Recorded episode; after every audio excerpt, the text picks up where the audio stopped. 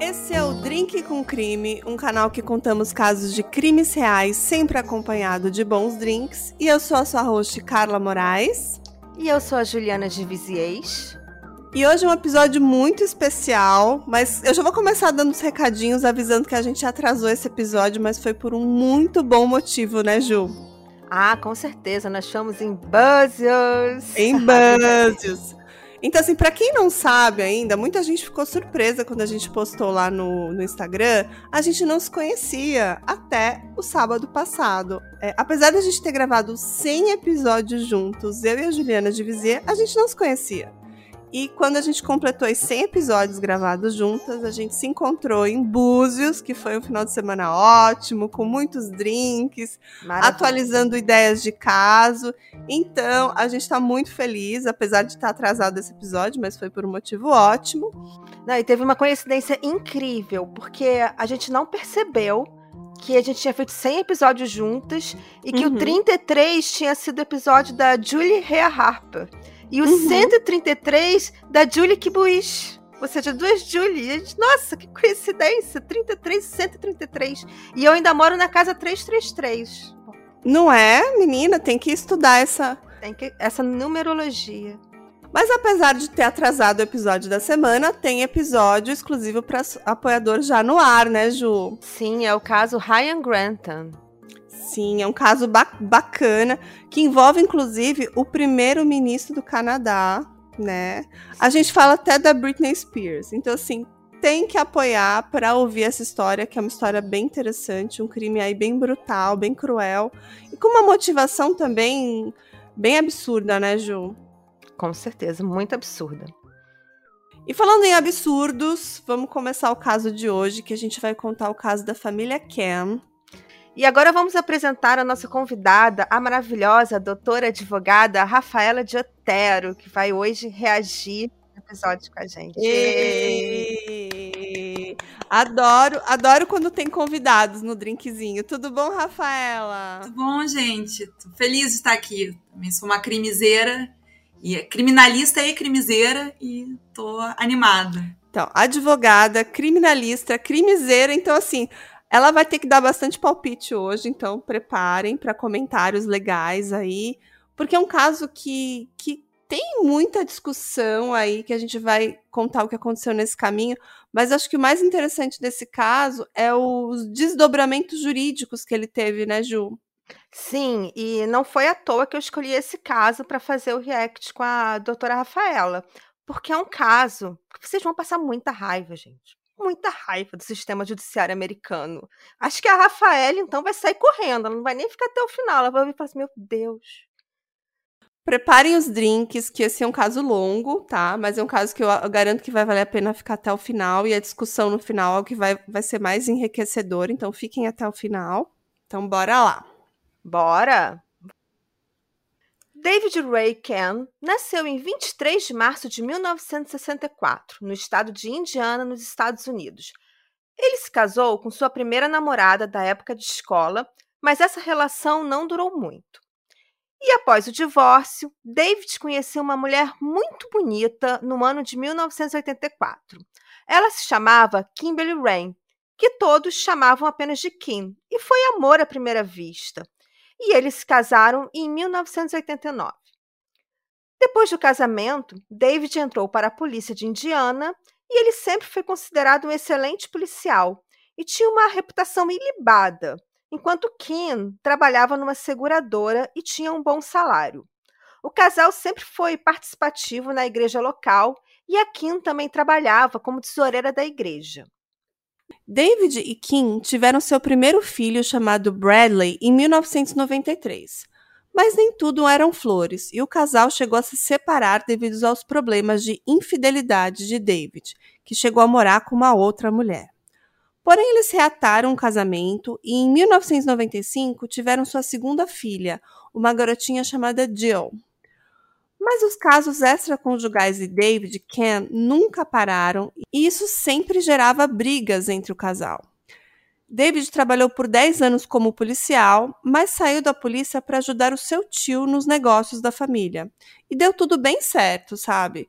O David aumentou bastante sua renda e o casal comprou uma casa muito boa na cidade de Salisbury, Indiana. No dia 28 de setembro de 2000, David saiu para jogar basquete na quadra do ginásio da igreja, como fazia em todas as quintas-feiras, enquanto Kim foi buscar os filhos no clube, onde Jill fazia aulas de balé e Bradley fazia natação.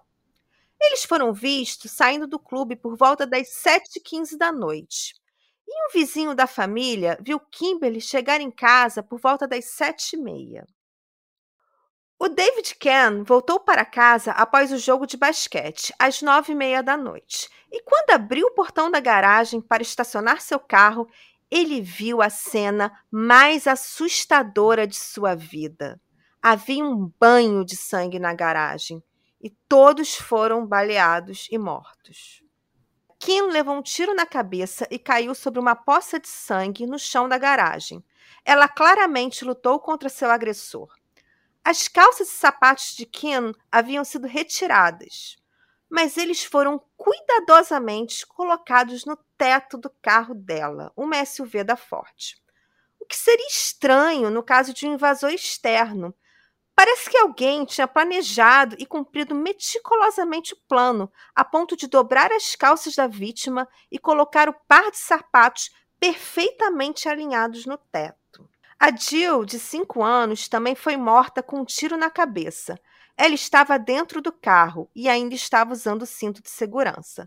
Já o Bradley, de 7 anos, tinha tentado escapar para a parte de trás da SUV, quando foi atingido com um tiro no peito. Todos estavam mortos, então? Todos estavam mortos, mas como a gente vai falar, é... nesse primeiro momento o David ainda não sabe que eles estão mortos. Hey, você se interessa por crimes reais, serial killers, coisas macabras e tem um senso de humor um tanto quanto sórdido? Se sim, você não está sozinho. Se você precisa de um lugar recheado de pessoas como você, venha conhecer o podcast Pátria Amada Criminal. Todas as semanas tentamos entender o pior da humanidade. Nesse processo a gente ri, chora, fica brava, fofoca, porque afinal de contas é assim que a gente fala quando está entre amigos. Suas novas melhores amigas trevosas estão aqui no Pátria Amada Criminal. Não, e vocês devem imaginar o banho de sangue, a cena que ele viu, claro, né? Mas o David percebeu que o seu filho Bradley era o único que não levou um tiro na cabeça e então poderia estar vivo. E por isso ele decidiu realizar as manobras de recitação cardiorrespiratória. Só que quando ele foi retirar o Bradley do carro, os cabelos sujos de sangue de Jill encostaram na camisa do David, deixando oito marcas de respingo de sangue.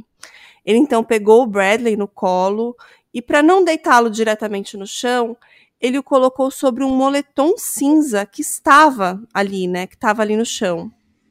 Embora ele não soubesse que moletom era aquele, de quem era aquele moletom. Então o David começou a fazer manobras de ressuscitação, só que o Bradley então espirrou sangue pela boca e devido à quantidade de sangue, né, o David percebeu que a única coisa que ele podia fazer era chamar uma ambulância. Então ele liga para a emergência, completamente desesperado, e ele fala o seguinte: Mandem todos para minha casa agora. Minha esposa e meus filhos estão mortos. E ele gritava: Todos aqui agora. Então a gente vai colocar agora um trechinho da gravação para vocês sentirem o grau de desespero dele. Now, let me talk to post. Hold on. Dave? Get everybody out here to my house now. Okay, all right. My wife and my kids are dead. Get everybody out here to my house. Go to Dave Camp's house now. See Okay, David, we're getting, we got people on the way, okay? Get everybody out here. Come here. Eu, eu tinha esquecido que ele era policial, por isso que ele liga e Sim. diz, né? Ah, é o David, venham todos Exatamente. pra cá. É, tá. Isso é uma coisa que até chamou a minha atenção. O fato dele nem falar o endereço. Tipo, ele fala o próprio nome, provavelmente as polícias, os policiais, os colegas já reconheceram. E aí fala David, David. E aí o pessoal, David, calma, precisa de ambulância. Inclusive, ele era um policial muito famoso. Eu vou até falar um pouquinho mais no final, mas ele já tinha participado de uma investigação gigantesca da polícia, de um caso gigantesco que ele tinha dado entrevista para os jornais. Então, todo mundo conhecia o policial David Ken. Uhum. Então, ele fala assim: é, ele fala, mandem todos, todos os policiais para minha casa agora porque minha esposa e meus filhos estão mortos. Então, logo depois ele grita: Todos aqui agora! Depois de ligar para o policial, ele correu para a casa do avô, que ficava ali pertinho, e pediu ajuda ao seu tio, que também era ex-policial. Quando a ambulância chegou, infelizmente Bradley já havia falecido no local e a polícia começou a investigar o triplo homicídio. Só que, junto com a polícia, chegou também o promotor público, Stanley Faith, às 10 horas da noite, na cena do crime. Eu ia até perguntar para Rafaela, Rafa, isso é comum o promotor público Hum. ir à cena do crime aqui no Brasil também? Não. Na cena do crime, assim, por exemplo, o promotor, o MP vai às vezes em busca e apreensão, em alguma coisa nesse sentido, assim, mas na cena do crime não é proibido, Uhum, mas não é não comum. é comum, né? Então, O que, que acontece? Algumas vezes a investigação, hoje a gente tem aquela questão da PIC, né? Que é o procedimento investigatório criminal que é feito diretamente para o Ministério Público. Então isso pode acontecer. Mas em casos comuns, assim, normalmente a polícia vai primeiro para a polícia, só depois o Ministério Público tem acesso. Tá. mas nesse caso, o Stanley Faith, promotor, foi à cena do crime. E havia um triplo homicídio sem uma causa óbvia, porque nada havia sido roubado, nem havia sinais de arrombamento. Então não parecia uma invasão à casa que saiu errado. Os investigadores também notaram que havia gotas de sangue na camisa de David. E o promotor, né, o Stanley Fate, chamou o perito Rob Stiles, que seria um professor universitário e especialista em manchas de sangue, que inclusive estava concluindo seu PhD em dinâmica de fluidos. O Rob Stiles fotografou a cena do crime e concluiu que as oito manchas de sangue que atingiram a camisa do David Cam foram respingos de impacto em alta velocidade.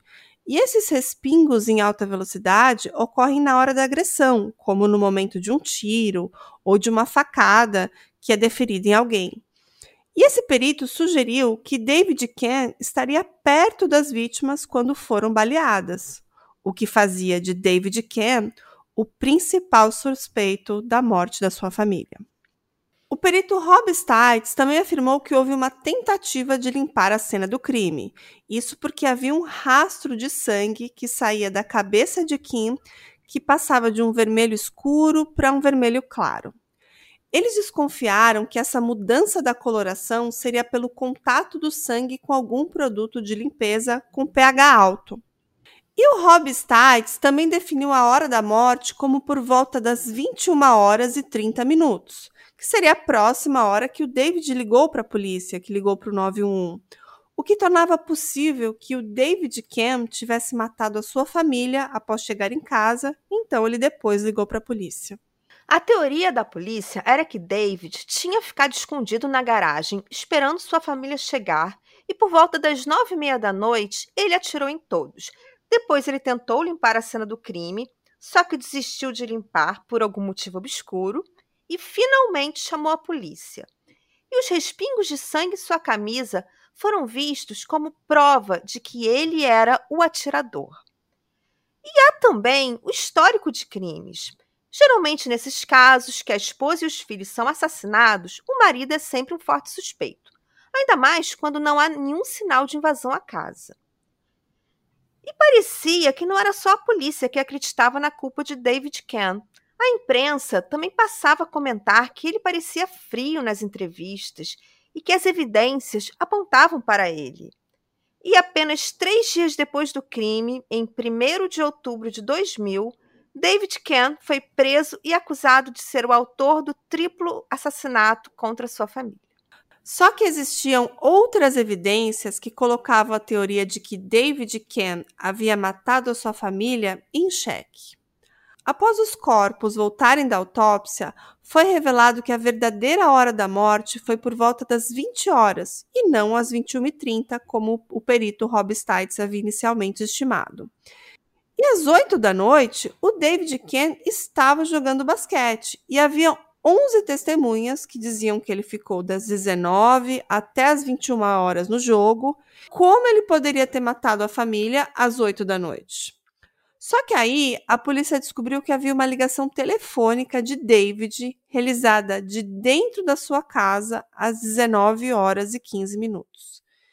Então, o David poderia ter escapado do jogo, ido matar sua família, mas rapidamente essa evidência foi desacreditada, porque a defesa do David Ken descobriu que a companhia telefônica errou o horário devido ao fuso horário do estado. E a tal ligação, então, na verdade, aconteceu às 18 horas e 15 minutos, o que não colocava o David Ken na cena do crime. Nossa, que erro banal, né, gente? Super. Essa questão de fuso horário, né? Que uma hora de diferença. Mas esse erro foi usado depois? Ou- Isso ainda estava nas investigações, porque durante as investigações eles foram ajustando a teoria, sabe? Então, Entendi. ah, é, primeiro eles pensaram, a morte foi nove e meia, porque o horário do- da morte foi nove e meia. Aí descobriram, não, foi oito da noite. Ah, então ele tem que ter escapado do jogo. Mas como ele pode ter escapado do jogo? Ah, tem essa ligação aqui. Só que aí a defesa rapidamente ia lá e falava, não, é o fuso horário. Ficava nessa ida e vinda. Esse caso tem várias teorias. Com as mesmas evidências, eles criam várias teorias. É, eu acho que o fato de ter 11 testemunhas que confirmaram que ele estava nesse jogo de basquete é, é uma coisa difícil de desmontar, né? Não, são 11 pessoas, é um jogo que provavelmente estava sendo gravado, a gente está falando dos anos 2000, devia ter fotos, devia ter vídeo. Uhum. Eu acho que deviam ter provas suficientes para dizer que ele estava nesse local. Mas vamos às teorias e vamos, vamos falar mais um pouco, né? E sobre a acusação que alguém havia limpo a cena do crime, logo foi descoberto que isso não aconteceu. O perito não percebeu pelas fotos que o sangue se separou do soro, e isso é um processo natural que ocorre devido à exposição do sangue ao oxigênio, levando à mudança de coloração. Ou seja, o super perito professor universitário errou feio, errou rude. E o perito é o mesmo que entendeu que, que viu aquelas manchas Aham. e disse que aquilo ali era de um velocidade. Exatamente, o mesmo perito. Falaremos muito Uhum. dele nesse caso. Já estamos desconfiados aqui, já estou desconfiado, perito. E uma mancha no portão da garagem que o mesmo perito, Rob Stites, havia definido como sendo sangue, após análise em laboratório, se descobriu que não era sangue, e sim um derivado de petróleo usado em carros. Olha aí o perito de novo, né? Só que a evidência mais perturbadora era o moletom cinza, aquele que David Ken usou para deitar seu filho. Gente, era um moletom de cadeia, o moletom usado no sistema penitenciário do estado. Então alguém, ou uma terceira pessoa teria deixado o moletom, esse moletom lá. Não poderia ser do David. É, era um Nem dos filhos, nem da esposa, né? sim, Imagina um moletom de presidiário no chão era um moletom de uma cena de, de crime. E, tipo, eu acho que é uma prova bem relevante. Sim, Com certeza. E havia vários desenhos e números rabiscados com caneta preta no moletom. E na gola havia escrito Backbone, o que poderia ser o apelido de alguém, e normalmente criminosos têm apelidos. Sim. E se estava escrito, é provavelmente porque para não se perder na lavagem, alguma Para coisa. saber que é dele, né, dentro ali da, da carceragem. E foram encontrados dois perfis de DNA no moletom, um perfil feminino e um perfil masculino. Sendo que esses perfis de DNA só foram descobertos porque a defesa pagou um laboratório particular para analisar o moletom, porque o Estado não tinha testado, eles não consideraram o moletom relevante como evidência. Ele já tinha escolhido o culpado. É, já tinha escolhido o culpado, exatamente. Não, imagina que absurdo é, ignorar essa prova. Tipo, é super relevante, Sim. Só um moletom de cadeia. né? É. Só um moletom no presidiário dentro da casa. Simples. Gente. Simples. Mas isso não importava, porque para os promotores eles já tinham prendido o cara certo, o David Ken. E mesmo com todas as controvérsias, David Ken seguiu preso e foi a julgamento que começou em 14 de janeiro de 2002. A teoria da acusação era que David saiu para jogar basquete, porém, como no momento do jogo todos estão prestando atenção na bola. E também havia um revezamento entre os jogadores que ficavam no banco de reserva, porque era ali um jogo amador entre colegas. O David Ken teria se aproveitado de um momento de distração do time, voltou para casa, que ficava somente a alguns minutos de distância, matou a família por volta das 8 horas e voltou para o jogo, sem que ninguém tenha sentido a sua falta. E qual seria o motivo? Carla, manda ver no motivo aí. E eu acho que todo mundo deve estar perguntando sobre a motivação do crime, né? O motivo do crime, segundo a promotoria, seria o comportamento promíscuo do David, que era infiel, o que indicava que ele não queria mais ser pai e marido. Agora a gente fica imaginando, né? Se todas as pessoas adúlteras resolvessem matar os seus parceiros e a sua família, né? É, eu não quero, eu não quero ser mais pai, não quero ser mais, mais marido. É. Vou matar, que é super, é super tranquilo, é. né? Eu, é, eu vou me liberar. É mais fácil que o divórcio ser preso. Opção, né, gente? Né? Absurdo, isso gente. Foi, foi apontado pela promotoria, né?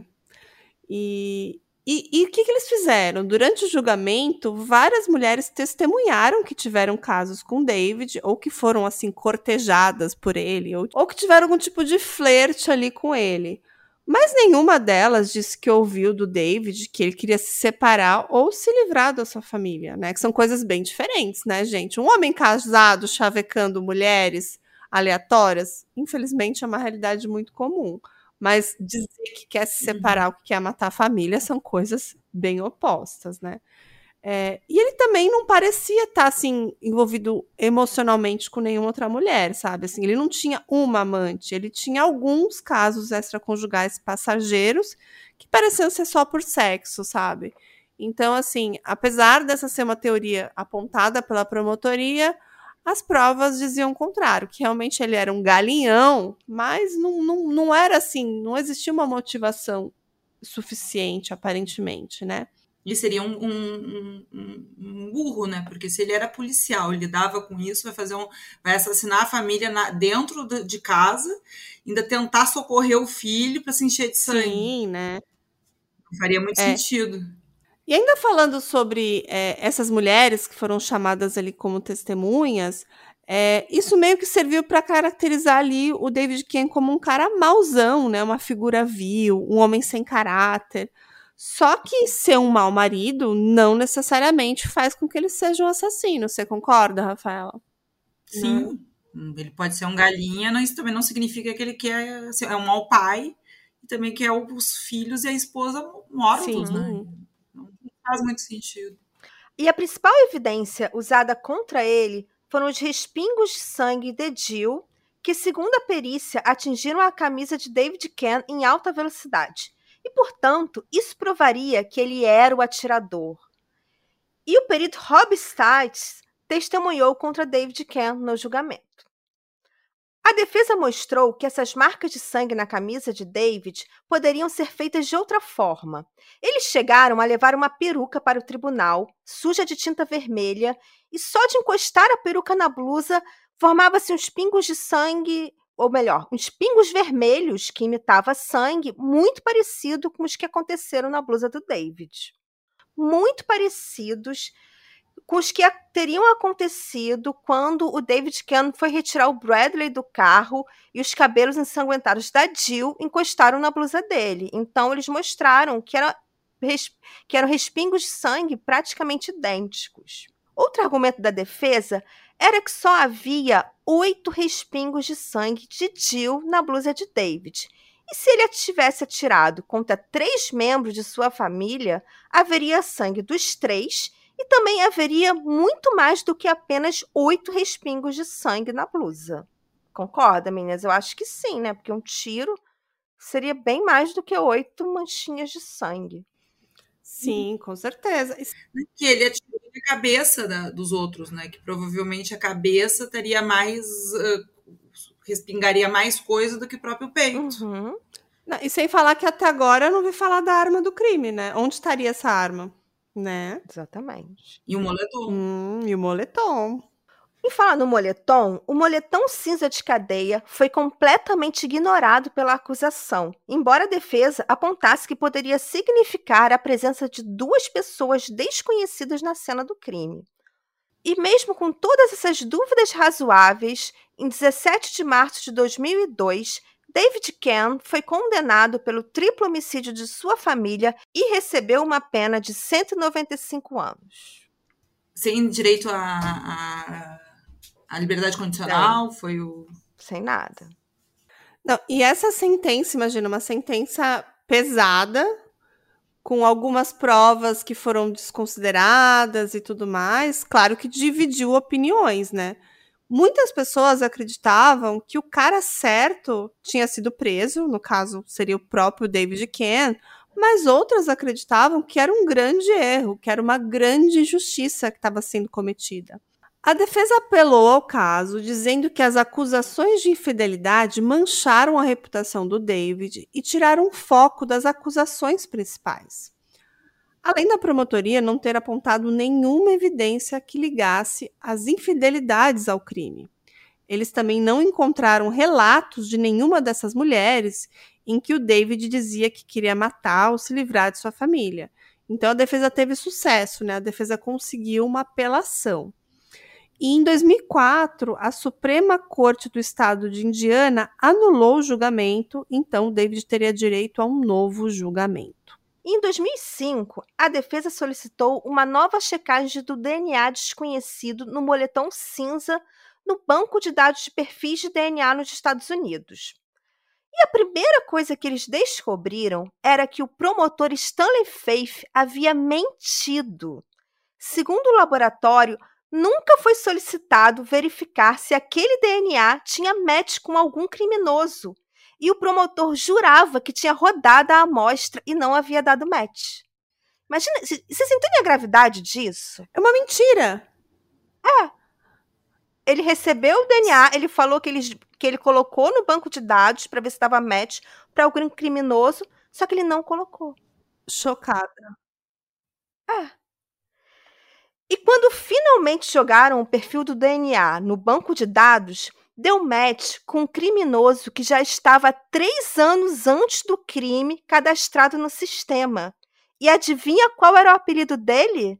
Backbone, o mesmo nome que estava escrito na camisa preta do moletom de cadeia. E o número de registro do sistema penitenciário de Backbone também estava rabiscado no moletom, ou seja, se tivessem feito o trabalho corretamente, eles já saberiam quem era o dono do DNA desde o começo. Não, fica até assim, fica parecendo que ele queria ser preso, né? Que ele deixou aqui, tipo, uma prova super relevante que tem o nome dele, tem o número dele, mas não. A, eles ignoraram essa evidência e resolveram achar que foi o David, claro, né? O aniquilador de família. Sim. E o, o, Ministério Público, o promotor, não tinha nenhuma relação prévia junto ao com o policial. Hum. Ele só fez isso porque era que, queria acusar e não mudar de ideia da versão dele? Rafaela tá chegando a algumas, alguns pontos importantes do caso. A gente tem algumas teorias sobre isso. É. Mas. Hum. Porque assim, Pode ser que esse promotor não tenha relação com o David, mas pode ser que ele tenha com o acusado, que ele estava querendo levar a barra dele. Vou dar um spoilerzinho, pode dar, Ju? Pode, fica à vontade. Tá, então assim, deixa, deixar essa deixa aqui para vocês. Mas vamos continuar, continua aí, Ju. E também era possível realizar buscas pelos apelidos de criminoso no banco de dados americanos. Então, se eles tivessem buscado por backbone, teriam chegado também ao nome do criminoso. Assim, gente, a situação é muito absurda, eu fico indignada, sabe? E havia muito mais coisas sobre o Backbone que tornaria muito suspeito. O nome real de Backbone era Charles Bonney, de 44 anos. Ele é um criminoso com histórico de atacar mulheres e com um fetiche por sapatos. E era conhecido como o bandido de sapatos. E na cena do crime havia os sapatos da Kim cuidadosamente arrumados no teto da SUV. Charles cumpriu mais de 10 anos de cadeia por assalto à mão armada e tentativa de sequestro de três mulheres no estado de Indiana e foi solto em liberdade condicional. Charles atacava mulheres pelas costas, sempre era um assalto à mão armada, na qual ele retirava as calças e os sapatos das vítimas e ele ameaçava dar um tiro na cabeça das vítimas se elas não cooperassem. E a Kim foi atacada pelas costas. Ela, inclusive, tinha o mesmo padrão de ferimentos no pescoço, nas costas e na parte de trás do braço que as outras vítimas de Charles também tinham. E assim como as outras mulheres, Kim também teve as calças e os sapatos removidos e tinha hematomas e escoriações nos pés. E Kim foi morta com um tiro na cabeça, que era como Charles ameaçava suas vítimas. Muito suspeito, não acham? Né? E ninguém relacionou isso. Eles tinham um suspeito perfeito, não tinham? Sim. Mas eles resolveram ignorar um moletom de presidiário. Porque, né, gente, que bobagem. Deixa essa prova de lado, né? O modus operandi do, do, do criminoso, dos sapatos, também é super né, tranquilo. ignoraram também isso. E, e lembrando, né, falando do, desse moletom, também tinha um segundo perfil de DNA, né, que foi identificado. Vocês vão ficar surpresos de quem era esse segundo DNA. Era da Marla Sigt Mattingly, que era nada mais, nada menos que a namorada do Charles na época do crime. Ou seja, era a namorada do Backbone. E a polícia foi falar com a Marla e ela contou que na noite do crime, o Charlie chegou em casa por volta da meia-noite, suando, sem fôlego, e ele tinha vários arranhões pelo corpo, e ela viu que ele estava armado. O Charles foi chamado para averiguação depois de tudo isso, e ele disse então que tinha doado o moletom para o Exército da Salvação, e ele disse que nunca conheceu o David Cam. E vocês acham que ele foi preso naquele momento por suspeita de assassinato?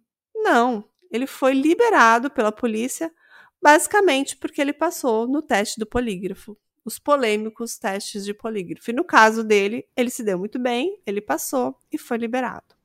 E ele só foi finalmente preso quando um novo exame mostrou que uma marca de palma da mão tinha sido encontrado no carro da Kim e essa marca batia com a mão do Charles. Então, aí acho que temos uma prova que convenceu a polícia, ou será que não? Caso É resolvido. uma prova que ele estava lá, né? É. Caso resolvido? Não. Agora que vai ficar ainda mais bizarro. O promotor do primeiro julgamento, o Stanley Faith, conhecia o Charles e era amigo da sua mãe desde 1986. Exatamente o que a doutora Rafaela, com seu instinto de crimiseira, farejou no ar. Ele conhecia a família do assassino. É, ele conhecia a mãe do criminoso. E o, e o criminoso. Vamos continuar. E, o- e o criminoso. Tá.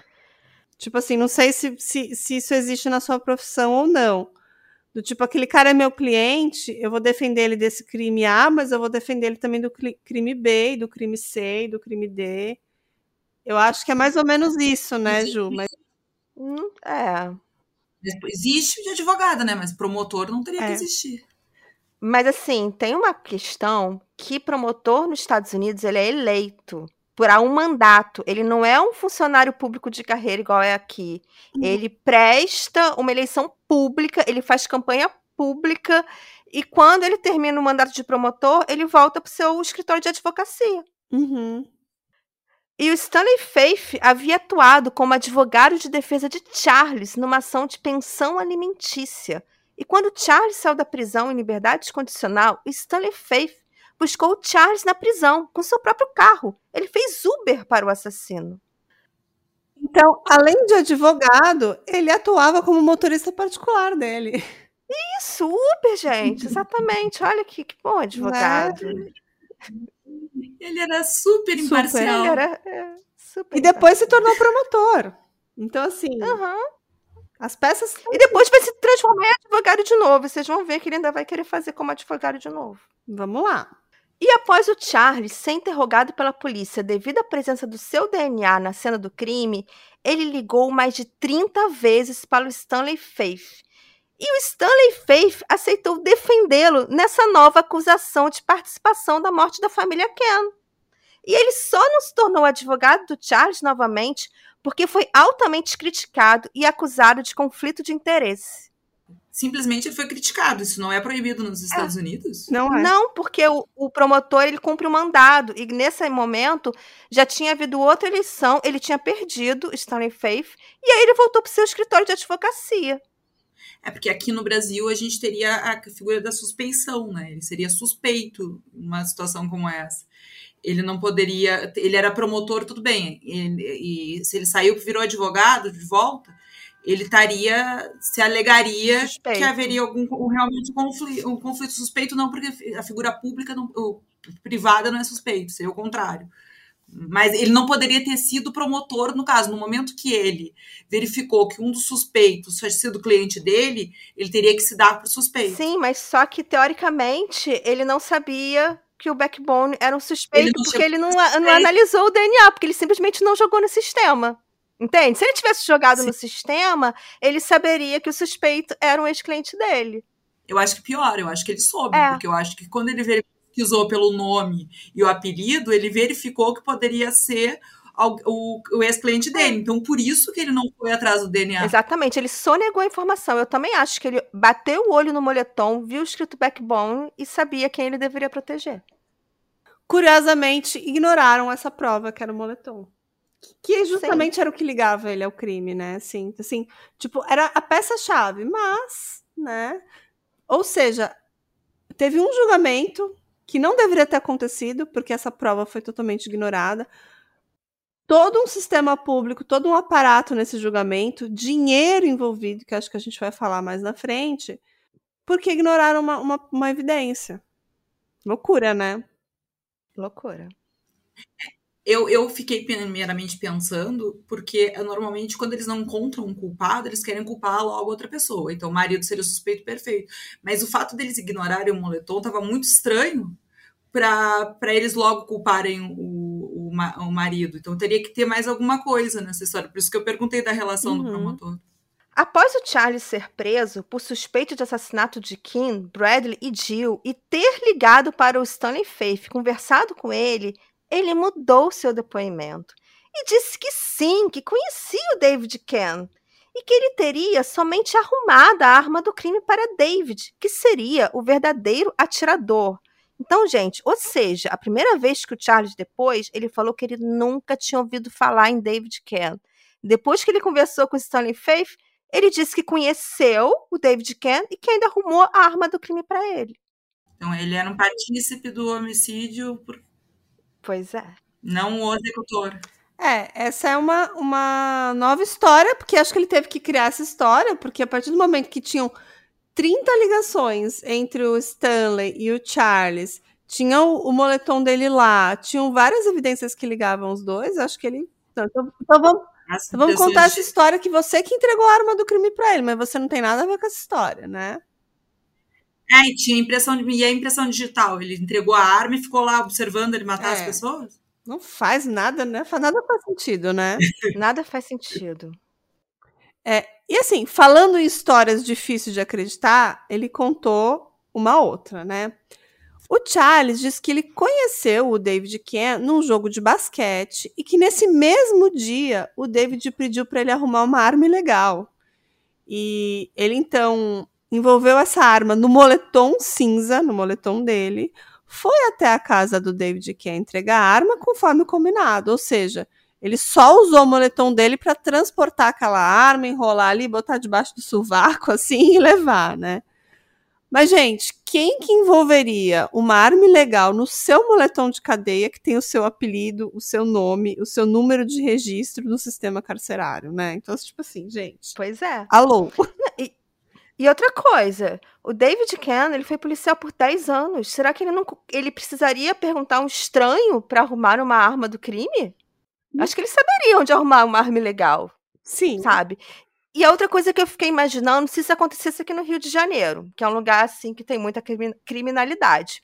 Imagina só, tem um cara branco, com cara de certinho, igual o David Ken, cara de policial, vai pra, sei lá, um jogo de futebol aqui no meio do Rio de Janeiro, chega pra alguém que ele nunca viu na vida e fala: "E aí, brother, me arruma uma arma legal?" E o cara vai responder: "Já é?" Não, Né? não, ele vai falar assim: "Isso é o policial disfarçado pra me pegar". Né? É o que alguém pensaria no Rio de Janeiro. Não sei o que, que pensaria em Indiana, mas no Rio de Janeiro não caiu nessa, não, gente. Total.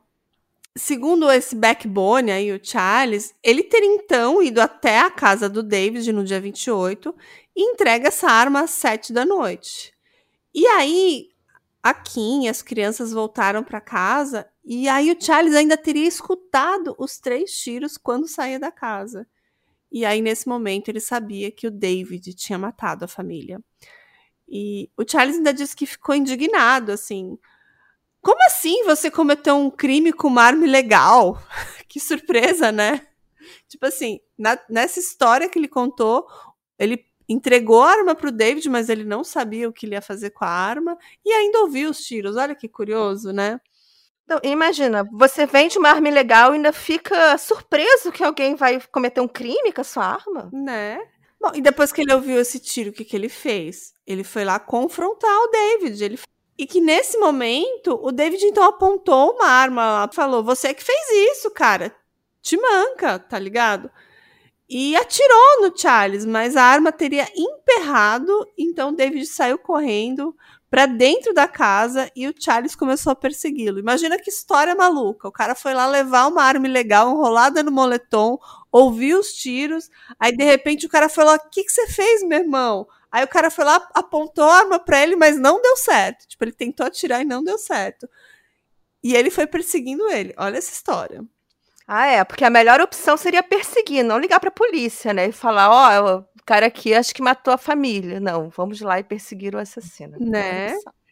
Não, e o, o incrível é que o cara de, na, de não participar, de ter dado o moletom pro Exército da Salvação, agora já tá perseguido e quase morto pelo suposto assassino da família. É. Que evolução, né? né? Agora vem a melhor parte da história.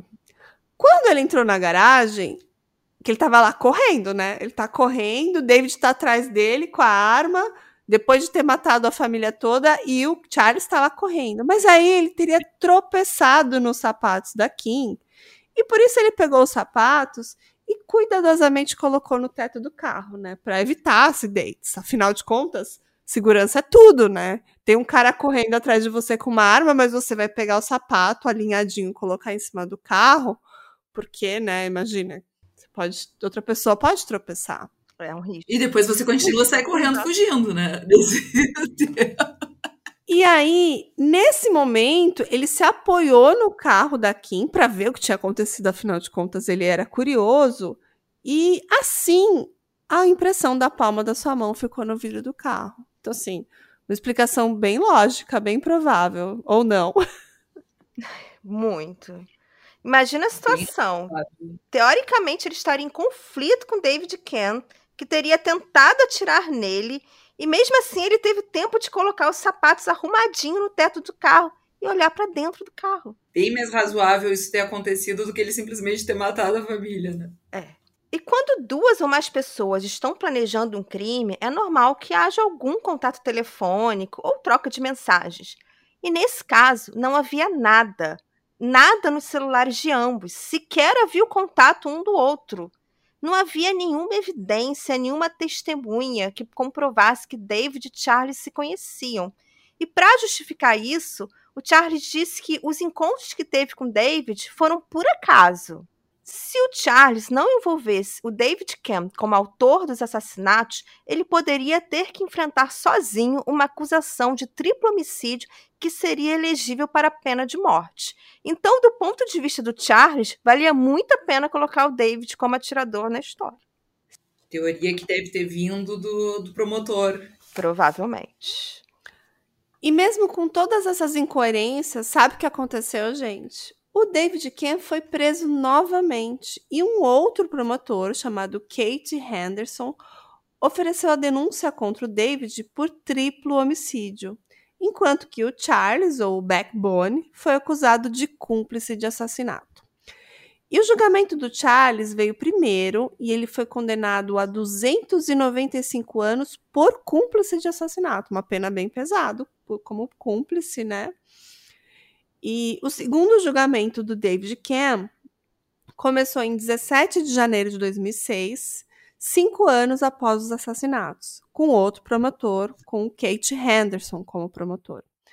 Enquanto no primeiro julgamento foi sustentada a tese de que David Ken agiu sozinho e matou a sua família, no segundo julgamento, a teoria da acusação era de que David Ken teve Charles Bonney como cúmplice de assassinato. E Charles teria apenas arrumado a arma do crime e o David seria o atirador. E nesse segundo julgamento, eles não poderiam falar das infidelidades do David. E sem nenhuma evidência, eles acusaram David Ken de outro crime, baseado em algo que nem havia sido citado no primeiro julgamento. E a Juliana vai contar pra gente que que é, que que é essa história aí. Acontece que a filha de David, a Jill, de 5 anos, tinha uma lesão bem leve próxima à área da genitália. E segundo a perita que fez a autópsia, havia várias possibilidades para o surgimento daquele ferimento. Poderia ser uma agressão sexual, mas também poderia ser uma lesão de impacto que aconteceu no momento do seu assassinato, ou poderia ser algo que aconteceu de forma natural, brincando, andando de bicicleta ou na aula de balé. E o relatório da autópsia diz que o ímã da Jill estava intacto. E não havia nenhuma outra evidência que a Jill estaria sofrendo agressão sexual. Mesmo assim, a acusação falou no segundo julgamento que David Ken estava abusando sexualmente de sua filha. E a sua esposa Kim havia descoberto e por isso ele havia matado sua família. Meu Deus. Teoria, Pedófilo. teoria tirado diretamente do, né, do daquele lugar que você sabe onde. E por que, que os julgamentos foram separados? Vocês sabem dizer isso? Não sei. Porque isso prejudica muito a defesa do, do David, né? Porque ele não pode questionar o Charles. Uhum. Como é que. Porque agora que o cara. Se o cara, o outro foi condenado em 295, esse matou a família, ainda estuprou a filha, vai ser o cara per, perpétuo pro resto da vida. É, exatamente. Público. Exatamente. E mais uma vez, a reputação de David Kent foi completamente atacada no julgamento e os jurados pensaram: alguém que agride sexualmente sua própria filha poderia ser um assassino. O julgamento chegou ao fim no dia 3 de março de 2006. O David Kent foi considerado novamente culpado pelo assassinato de sua família e, como disse a doutora Rafaela, recebeu a pena de prisão perpétua sem direito à liberdade condicional. É isso. É óbvio. É lógico que o cara é o, o, o então eles que eles fazem, eles não podem usar a questão da infidelidade como motivo para ele ter matado a família. Aí eles do nada arrumam um outro motivo sem nenhuma prova Uhum. De que ele estaria preocupado porque estava estuprando a menina, que estava abusando sexualmente do menino. Sendo que pode ser que essa evidência, essa marca na genitália dela, pode ter sido feita por diversos motivos. Não existia Uhum. nada assim que indicasse que foi realmente uma agressão sexual. Pode ter sido machucado, gente, é criança, ela pode ter caído. Pode ter sido o agressor, Pode ser né? do agressor, pode ser que no momento de defesa ela pulou, ela saltou, ela tentou se esconder e bateu. Tipo, tem várias possíveis explicações, mas claro que queriam imputar isso em cima do David Cam. É, e mesmo se ela estivesse sofrendo algum abuso sexual, também não teria nenhuma prova de que era o pai. Uhum. Exatamente. E, e membros do júri que foram entrevistados posteriormente disseram ter baseado seu voto na questão da agressão sexual. Ou seja, eles só condenaram o David porque eles viram um agressor sexual sentado na frente deles. E não fizeram nenhum estudo na escola para ver o comportamento dela na escola. Não. Ótimo. Bom, mais uma vez a defesa do David recorreu da condenação, alegando que a acusação não apresentou nenhuma prova de que essa agressão contra a filha ocorreu, nem que teria sido o David que infringiu a suposta agressão da sua filha, e o caso foi parar na Suprema Corte do Estado da Indiana novamente. E pela segunda vez eles anularam a condenação do David Cam, alegando que foi usada contra ele as acusações de agressão sexual, sem nenhuma prova de que essas agressões existiram. E após a anulação do julgamento, o promotor Kate Henderson foi exonerado do cargo porque ele tinha assinado um contrato, ainda durante o julgamento, para escrever um livro sobre o caso, que ele alegava que o David Ken era culpado. E ele, inclusive, até recebeu um pagamento adiantado e chegou a escrever grande parte do manuscrito. E ele ainda pretendia lançar um filme baseado no livro. Audacioso ele, né? É, tava pensando no futuro, porque aí quando ele saísse do cargo de promotor, ele já ganhava dinheiro com o livro. Né? E depois o filme. Então, quanto mais novelesca a história, mais envolvendo abuso para ele, era mais interessante, Sim, né? claro. Então, uma história mirabolante, né? Mas por conta desse contrato aí que ele assinou, ele acabou ali sendo exonerado do seu cargo. Mas assim, esse novo, esse último julgamento é o segundo, né? Segundo julgamento. Esse é o segundo julgamento. Esse segundo julgamento, então, foi anulado, mas vocês estão achando que vai ficar tudo bem para o David Ken, né? Só que não. A história ainda não terminou para ele, porque ele teria que enfrentar um terceiro julgamento. Mas para ajudar o David, a defesa conseguiu realizar uma nova bateria de exames de DNA utilizando novas técnicas de análise e foi encontrado material genético de Charles Bond sob uma unha quebrada da Kim e na roupa das duas crianças, o que definitivamente colocava Charles na cena do crime. Charles sempre alegou que não tinha tido contato com os corpos. No entanto, seu DNA foi encontrado nas três vítimas. Então é, é, lógico, agora não tem promotor que possa dizer que ia aceitar a versão dele, né? E, e nisso ele, o Charles estava preso por, por, por, por ser Por ser cúmplice, cúmplice. ainda com aquela pena menor. Uhum. E diante dessa informação, a acusação formulou uma nova teoria. Charles teria sido o atirador que matou a família e David Kent seria o mandante do crime. E só para recapitular, no primeiro julgamento, David Kent foi acusado de agir sozinho. No segundo julgamento, ele foi acusado de ser o atirador e Charles Bonney seria o cúmplice que conseguiu a arma do crime. Já no terceiro julgamento, David Kent seria o mandante e Charles Bonney o atirador. O que é bem bizarro se pensarmos que trata-se do mesmo caso com as mesmas evidências forense e a acusação mudava a versão do crime o tempo todo. Então nunca surgia a versão que o David era inocente É. e tinha sido só uma vítima da situação. E também nunca existia a teoria mais óbvia, que era que o Charles Bonney era um maluco que agia sozinho e que atacou a Kim como atacou várias outras mulheres. Eu preciso pensar judicialmente, mas eu acho, eh, mas se bem que quando foi anulado, eles vão fazer outra acusação com base nas mesmas provas, tem, teria que pensar se seria possível essas, todas essas acusações. Sim. Porque já tendo julgamento, haveria um bis in idem. Uhum.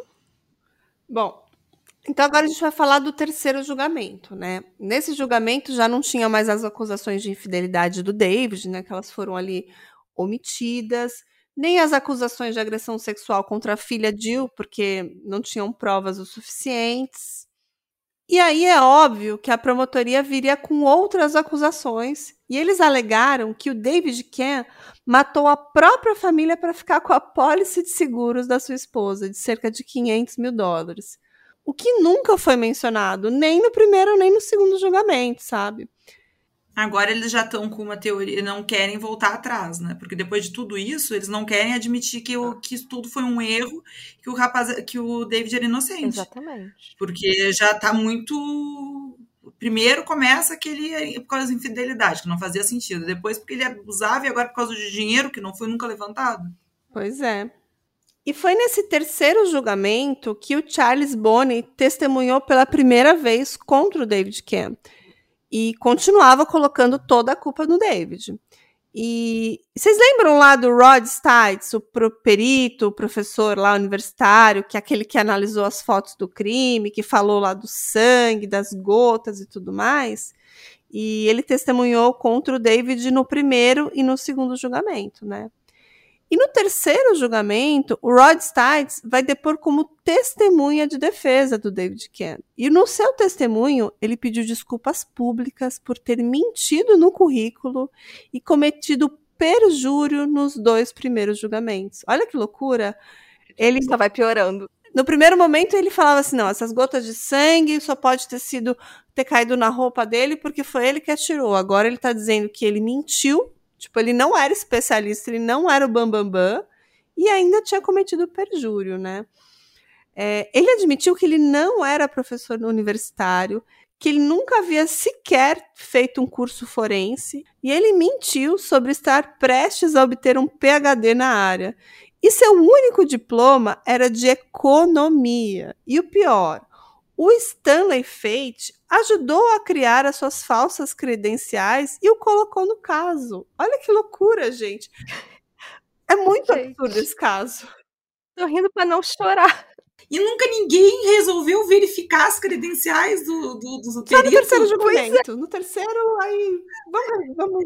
Deus, Exatamente. E foi o promotor, gente, o Stanley Faith, ele ajudou a criar as falsas credenciais. E foi ele, na noite do crime, que chamou esse cara, que ligou pra esse cara e falou: tem que ser esse o perito.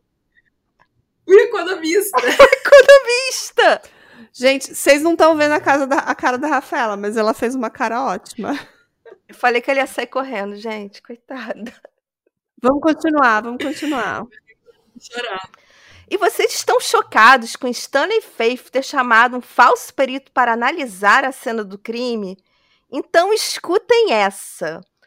Uma mulher chamada Lynn Scamarron, uma analista de DNA da polícia do estado de Indiana que atuou no caso, testemunhou no julgamento e afirmou que antes do primeiro julgamento, o promotor, o Stanley Faith, pediu a ela para mentir e dizer que encontrou o DNA do David Ken no moletom cinza. E no segundo julgamento, pediu a ela para dizer que encontrou sêmen do David Ken na cama da sua filha Jill. E ela se recusou a mentir e foi ameaçada pelo Stanley que ele falaria com seus superiores e que ela poderia perder o emprego. Ou seja, corrupção. Tá ficando cada vez pior essa corrupção. Meu Deus. E, e não foi só ela. Tinha uma segunda pessoa, o analista de impressões digitais John Singleton, relatou uma situação semelhante. Ele afirmou no julgamento que Stanley Faith queria que ele não confirmasse que a impressão palmar encontrada no carro era de Charles Bonney. E ele também foi ameaçado perder o emprego pelo Stanley. Ou seja, ele ameaçou duas pessoas na acusação para criar falsas provas contra o David. E as pessoas não resolveram só, só não depor. Ah. Por isso que tirou a prova, né? Pro- Do, no moletom, porque nenhum- ele queria ainda prejudicar o cara dizer que tinha DNA no cara, do cara. Exatamente. Meu Deus. O julgamento terminou em 24 de outubro de 2013, 13 anos após o crime, e David Ken foi finalmente considerado inocente de todas as acusações. É, bota umas palminhas, Carla, assim. Não, assim, eu não sei se eu vou bater palma, porque, porque gente, é muito tempo, é um julgamento muito desgastante pra. Três E julgamentos. ele ficou preso de, de, de tudo isso, assim. Ele cumpriu 13 anos. Os 13, ele ficou, então, do. É. Ele só saiu por um curto período entre o primeiro e o segundo julgamento, mas ele ficou 13 anos preso por esse crime. Acho que eu não vou pôr palminhas, Ju. Tá, pode, não precisa pôr, então. E a gente tem que ver que, assim, ó, eu, como advogada defesa, fico pensando, a defesa tentou, né? Três conseguiu anular dois julgamentos. Mas mesmo assim a defesa foi relapse. Porque, tipo, essa parte de conseguir as credenciais do, do perito é muito simples, né? É, O- Verdade. É uma coisa fácil de conseguir para ver o perito que analisa isso. É, e atrás das outras testemunhas, a questão do. É, DNA também naquela época não era tão fácil. Uhum. Mas a defesa até conseguiu algumas coisas, porque se não fosse a defesa, nem o DNA do moletom teria sido identificado. Porque foram eles que conseguiram fazer os exames. Sim. Foi a defesa que fez o exame particular. Após sair da prisão, David Ken entrou com processo contra os procuradores Stanley Faith e Kate Henderson e contra o estado de Indiana. Só que os dois promotores morreram de causas naturais antes do fim do processo. O Stanley Faith morreu aos 74 anos de causas naturais em 2019, enquanto Kate Henderson morreu aos 59 anos em 2020. A- Sua família não informou a causa-morte, mas Kate havia anunciado pouco antes da sua morte que tinha a doença de Lyme, que é uma infecção bacteriana transmitida por carrapatos. Os três julgamentos de David Ken custaram aos contribuintes americanos 4,5 milhões de dólares.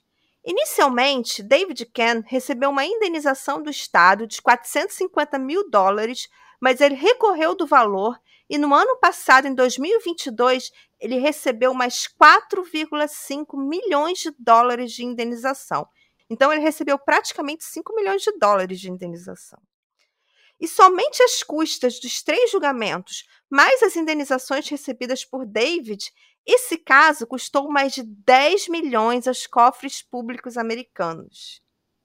E hoje, o David Ken tem 59 anos, está milionário e dá palestras sobre erros judiciais e corrupção no sistema judiciário. E é esse caso de hoje. Indignados? Muito. Muito, coitado do cara, porque 5 milhões não paga. Ele perder a família, ser acusado pela, por isso, ficar preso 13 anos, uhum. sofrer toda a injustiça. Porque ainda deve ter muita gente que não acredita que ele é inocente. Exatamente. Até hoje divide opiniões esse caso. Não, fiquei muito impressionada, porque eu acho que tem vários erros aí, né? Mas o caso foi de corrupção. E tem muita corrupção, mas aí é preciso entender, porque, por exemplo, a pessoa foi julgada uma vez, o júri anula, foi anulado, tá? Ele poderia ser julgado quando as provas são contrárias aos autos. Poderia, por exemplo, no Brasil, ser julgado de novo poderia até ter uma terceira vez. Mas tem uma questão aí de, do julgamento de um novo acusado e uma, teria, teria algum problema jurídico nessa situação. E o que me, me surpreendeu é esse julgamento separado dos uhum. dois. Porque isso prejudicou a defesa dele, porque ele nunca pôde fazer os questionamentos para o Charles do, sobre a, a morte do, da família, né? A defesa dele. Sim. No, no caso que a gente fez do Bob Frata, teve exatamente essa questão e o julgamento foi anulado porque ele não conseguiu confrontar os cúmplices. Foi exatamente isso. Por quê? Porque ele teria, a defesa ter, ter, teria total interesse no julgamento é. junto deles. Sim. Já o defesa do Charles, não, tem interesse separado. E fica aquela, aquela questão, né? Por que, que eles queriam tanto que fosse o David Ken desde o começo, né? Eu acho que o, o erro do primeiro promotor, que foi advogado do. Foi uma bola de neve que eles foram se envolvendo. Ah, vamos excluir essa, essa evidência, vamos focar nisso, vamos focar nisso. Então, assim, foram tantos erros e uma sucessão de erros, e sempre eles queriam colocar a culpa somente no David, mas chegou um momento que as evidências apontavam diretamente para o Charles, sabe? Mas isso é até comum nos Estados Unidos. Se for ver, tem vários casos de pessoas, até com provas de DNA, que não conseguem sair da prisão, ficam muito tempo para sair do novo julgamento, porque o Estado tem muita dificuldade em admitir que cometeu uma falha. Uhum. Então, o que começa numa corrupção do primeiro promotor, porque era envolvido no caso, fica, vem um outro promotor que já tinha interesse financeiro, porque queria escrever o livro, e aí depois chega o Estado, no terceiro promotor, que a gente não sabe a motivação, mas chega o Estado e diz, agora, depois de tanto tempo, vamos admitir que a gente ignorou tudo, que tinha corrupção e que ele não é o culpado? Não, é melhor deixar como está e ele ser, ser acusado. E até não, não, me estranharia que, que alguém dentro teria estimulado essas pessoas agora a falar a verdade para para não parecer que o Estado errou tanto e que foi só culpa do promotor. É, mas são, são, são coisas tão fáceis de desmontar. Essa história do especialista, PHD. Cara, o cara não tinha nada, ele não tinha nenhum currículo. Então, assim, era uma coisa. E por que, que mentiu e sustentou essa mentira por tanto tempo? Só num, num, num outro julgamento eles conseguiram desmontar isso. É, eu, fiquei me, eu fiquei me perguntando se tinha assim, alguma motivação obscura do Stanley Faith, sabe? Do tipo, se ele conhecia a mãe do, do Black Bone, do Charles Bone há tanto tempo, Será que ele não, quando ele bateu o olho naquele moletom, ele falou, sei quem é e quero defender? Eu acho que tinha até que ter um exame de DNA de paternidade lá no backbone para ver se ele não é filha desse Stanley Faith. Minha teoria maluca. Oh. A minha outra teoria que eu fiquei pensando é que se o David Kennedy era tão galinha e ficava com todo mundo, se em algum momento ele não ficou com a esposa, com a namorada aí do Stanley Faith, porque para ter esse ódio assim contra um, uma outra pessoa. É. Até porque ele poderia defender o, o, Charles sem precisar colocar a culpa no, no pai, no cara, né? É, no pai das crianças. Exatamente. No David. Mas... Porque simplesmente anulando o moletom, tirando tudo, ele pode dizer que o criminoso nunca foi encontrado. Não precisava necessariamente apontar para ele. Pois é. Mas acho que também tem a questão de que lá os promotores são eleitos. Então, se se descobre que o promotor errou, ele nunca mais vai ser eleito para nada. Entendeu? Ah, ele errou lá no primeiro julgamento. Esquece. Ele não vai ser mais eleito. Além de que, quando um promotor consegue uma condenação, assim, de um caso muito midiático, tipo um pai de família matou a família toda, ele fica muito bem. Ele é uma propaganda positiva para ele, para ele concorrer às próximas eleições, sabe? Por... Mas não é bem um erro, né? Porque isso aí foi. Porque se tu, você pensar, você falou ali que ele queria que a moça, que a perita do DNA mentisse que tinha o DNA do David. É. Então é, vai além do erro. É corrupção. Não é só tirar a prova, é criar outras é. provas. Então não foi um erro, foi realmente foi corrupção e foi foi mais grave que não, isso. E o pior que eles pintaram o David como um pedófilo como um assassino de família, como um galinha, como um infiel. Acho que a infidelidade dele, que, que é uma realidade, que é um fato, trouxe várias histórias que não são factíveis e transformaram ele num cara, num monstro, como se isso fosse uma motivação para cometer um crime desse porte.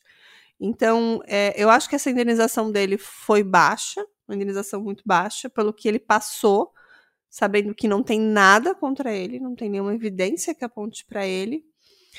E, e, hoje ele deve ser um cara respeitado, deve fazer as uhum. palestras uhum. e tudo mais, mas para escrachar mesmo o sistema judiciário americano, para dizer, ó, acontece isso, acontece isso, acontece esse tipo de corrupção na polícia. E, e ele é um ex-policial, acho que ele tinha tudo para sair como o bonzinho da história e saiu como bandido. É uma loucura, né? Uhum. Mas por sorte, acho que agora o, o Charles, o Backbone. Backbone, é isso? Uhum. Backbone. O Backbone tá atrás das grades, o verdadeiro culpado, e pelo jeito a motivação é banal, né? Tipo, ele era é. um maluco que entrava na casa das pessoas e cometia crimes e tinha fetiche por sapatos e por algum motivo encontrou a família do, do, do David Ken. Infelizmente, crianças, uma, a esposa dele e ela reagiu, provavelmente, por causa dos filhos. Com certeza. Sabe que esse, esse perito me lembrou? Não, vocês vão se lembrar do caso do PC Farias. Ah, eu lembro. Porque, porque eu me lembro que quando eu estava na faculdade, foi, eu fui numa uma palestra do perito, o segundo perito que desmontou o caso, e que, ele, o, que a perícia foi toda montada para parecer um culpado, né? Até a altura da pessoa. Uhum. E o outro perito desmontou a cena. Pareceu muito isso, né? Botaram um perito que nem tinha qualificação para criar uma teoria e só que nesse caso o perito dele não tinha nem qualificação, né? No outro caso ele tinha e era corruptível. Uhum. Que absurdo, né, gente. né, gente? Você vê que não é exclusivo dos Estados Unidos nem do Brasil, né? Acontece em todo lugar essas barberagens jurídicas. É, aí eu fico pensando o que, que é o certo, um, um, promotor eleito ou um promotor de carreira. Eu acho que o promotor de carreira é o mais correto, né? Como é no Brasil. Eu né? acho. Com certeza. Eu acho que é mais correto, só que eu acho que o promotor de carreira ele tinha que ter um pouco mais de experiência para se tornar uhum. promotor, né? Porque a, eles exigem um tempo de, de prática jurídica, mas normalmente as pessoas não têm para essa prática jurídica, ou, fim, ou assinam em algum escritório conhecido, alguma coisa. Aí surge problemas como a gente viu na Lava Jato, com, com Deltan uhum. e outras pessoas que nunca atuaram na, na prática e tem uma visão comprometida do que é o combate à corrupção, porque a gente vê isso muito, né? De, de promotor querer condenar uhum. por condenar. A gente é muito difícil ver um promotor pedindo absolvição. Uhum. Né? E eu tenho maior problema, assim, a pessoa brinca, né? Que a gente, a gente que é defesa tem sempre problema com promotor. Até tem amigos promotores, mas a questão é o promotor, ele, tudo bem, ele tá para acusação, mas não ele também é um fiscal, ao mesmo tempo que ele é um fiscal da lei, né? Então ele não pode se basear como se fosse como a defesa que tem que absolver, não, ele não pode a condenar, querer condenar por qualquer coisa, mesmo sabendo que a pessoa que é inocente, uhum. né? Nesse caso, tu vê essa. Só que eles tinham outros interesses, né? Não era só números, era salvar o cliente, o outro ter, lançar um livro. É, sim que me lembra também Lava Jato. É, e não pois são é. interesses com a verdade, porque uma pessoa inocente foi condenada, ficou 13 anos atrás das grades, teve que passar por todo esse processo de três julgamentos para ela finalmente conseguir provar sua inocência. Eu acho que desde o começo, se um trabalho de perícia fosse bem feito, se não existisse essa corrupção, o David Kane nem seria apontado. Ele não, talvez ele não conseguiu sofrer, passar pelo processo de luto. Ele não, ele não conseguiu absorver uhum. uma morte super brutal da sua família, dos seus filhos, dentro da sua própria casa. Ele quase que imediatamente ele foi, claro que, claro que numa morte brutal e violenta, sempre você vai ser investigado. Se você não tem um, um, suspeito, você não tem de imediato a pessoa que cometeu, você vai ter vários suspeitos. E o David Kane, claro, como crimes de família, vai ser investigado. Mas acho que desde o começo ele não foi investigado, ele foi apontado. E eu acho que é isso que é o grande lance desse caso eu me impressionou a história do moletom, porque é o seguinte, quando os casos que eu, um familiar é normalmente acusado, não tem nenhuma evidência externa de nada além da casa. Nesse caso tinha um moletom, então sempre teve uma, uma, alguma coisa de uma pessoa de fora. E mesmo assim ele foi preso alguns dias depois. Como é que eles iam aparecer um moletom lá do nada? Dois DNAs. Não é um moletom comum, né? Mas mesmo que não tivesse o DNA, que naquela época nós analisasse, tinha uma, uma, evidência de que tinha uma, uma, uma pessoa externa Sim. lá. E mesmo assim ele foi preso alguns dias, foi eleito como culpado e nunca mais foi feito nada. Uhum. Isso me impressionou. É, isso é absurdo. Eu fico feliz não. Eu agora agradecer muito pelo convite e fico feliz de não conhecer o caso, porque se eu tivesse conhecido, eu ia ter ficado pesquisando, aí eu ia vir, vir com mais coisa, mas assim, não ia ter sido essa emoção uhum. da surpresa. A gente ia ficar aqui cinco horas conversando. Mas adorei a participação da Rafaela, amei. fiz esse caso especialmente para ela, que eu falei, não, esse caso tem que conversar com uma advogada. Tem que ter uma advogada para esse caso. Arrasou. Muito arrasou, legal. Rafaela, arrasou, Ju, com o roteiro.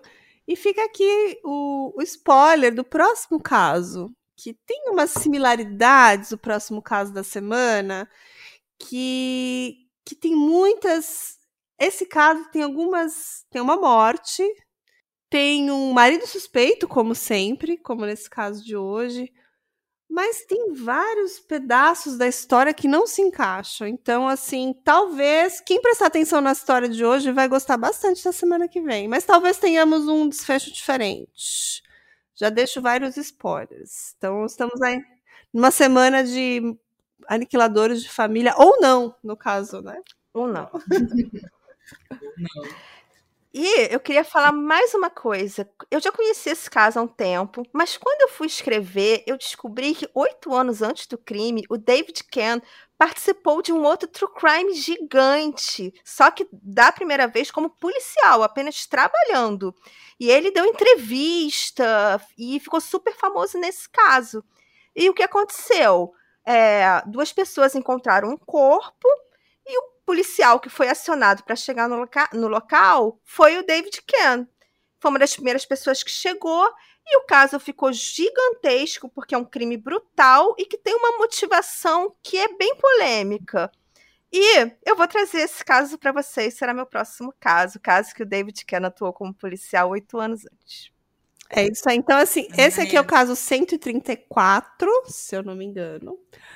O próximo caso que a gente vai contar também de, um, de uma outra morte ali, misteriosa. Familiar. Familiar ou não, que é o 135.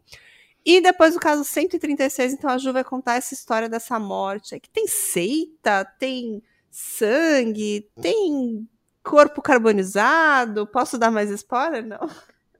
Eu vou dar um spoiler que só vai entender quem acompanha assim os casos antigos do Drink com Crime e os nossos projetos paralelos. Uhum. Porque é o seguinte, a cena do crime que o David Ken encontrou parecia o caso Lucas Terra, que a Carla contou maravilhosamente bem junto com a Daiane Polizel.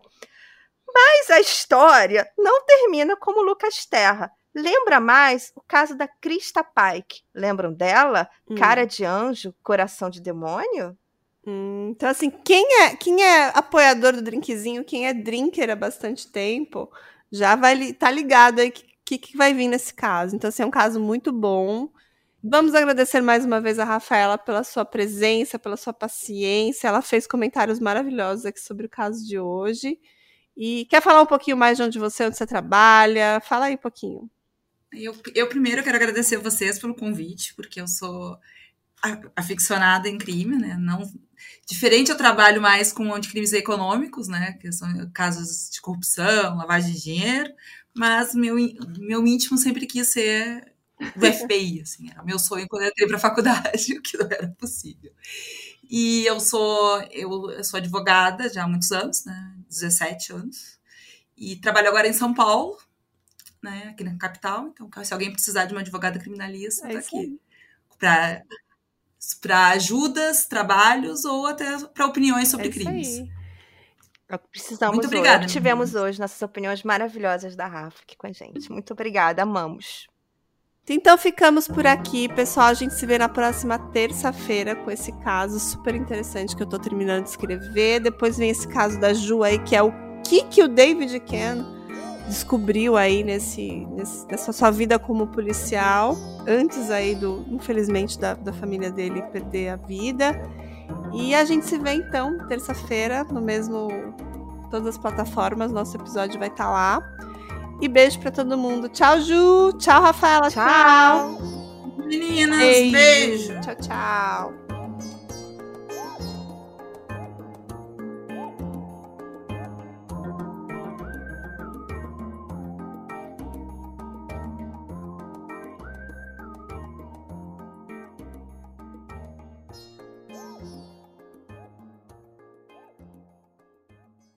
Hey, você se interessa por crimes reais, serial killers, coisas macabras e tem um senso de humor um tanto quanto sórdido?